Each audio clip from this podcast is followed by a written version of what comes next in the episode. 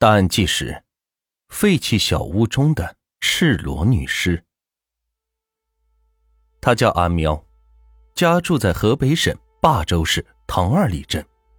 平日里是没什么事做，整天不慌不忙的到处闲逛。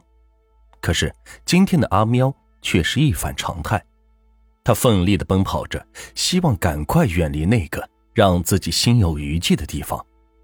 可是脑海里……却无法停止的闪现着刚才看到的那一幕。七月二十二日上午十点，霸州市公安局接到村民阿喵的报案，在村子的一处废弃的小屋内发现了一具女尸。霸州警方立即派人赶往现场。在唐二里镇车管所的北侧有一个小树林，小树林里有一间废弃的小屋。然而，当民警们迈进小屋之后，触目惊心的一幕让人是倒吸一口凉气。民警进屋就看到两条大腿在一个旧式的灶台外面是耷拉着，尸体全身赤裸，双脚是岔开着，衣服、鞋子以及内衣是散落在尸体旁边。死者头部被嫌疑人用一个绿色的布袋子罩着，身上压着两三根水泥柱子。打开死者头上的布袋子后，警方发现，这是一个二十多岁的年轻女孩。从头部的伤痕以及她身边的一块砖头上的血迹来看，女孩应该就是被这砖头击打头部而死。而死者的赤裸状态则表明，她在死亡前曾有过被性侵的痕迹。警方观察后发现，这间废弃的屋子位置非常偏僻，周围除了坟地就是树林。除了偶尔在此避雨之外，平时是很少有人来。而根据现场的痕迹，警方认定这间远离喧嚣的废弃的小屋就是杀人第一现场。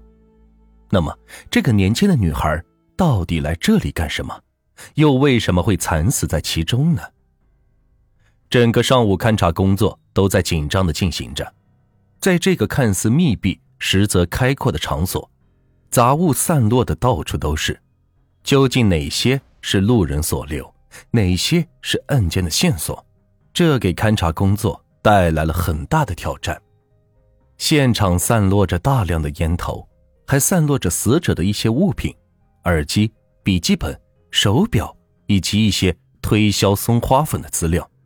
另外，还有一张银行卡放在砖上。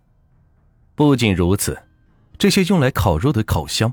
签子，还有矿泉水瓶，所有这些物品一面干扰着警方的判断，同时又见证了这里曾经发生的一切。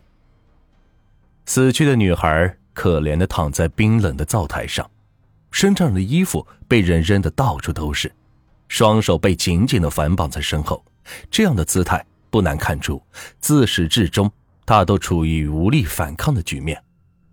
女孩双手被反绑在后面，用车辆发动机胶带打了一个结扣，并且结扣打的具有一定的专业性。如果死者双手往两侧拉的话，那么就会越拉越紧。民警分析，嫌疑人对系扣应该是比较熟悉的。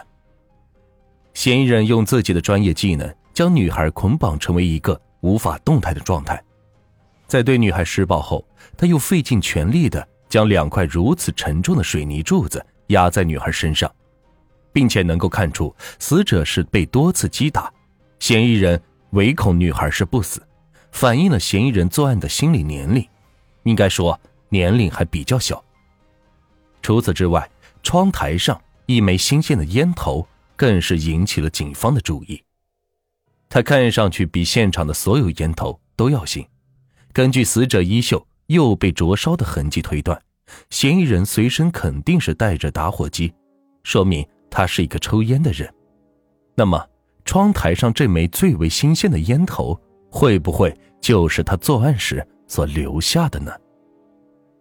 一切都只是推断，要想将现场还原，必须要有强有力的依据作为支撑。所以，法医和技术人员立即对尸体。以及现场取得的所有物证进行技术验证。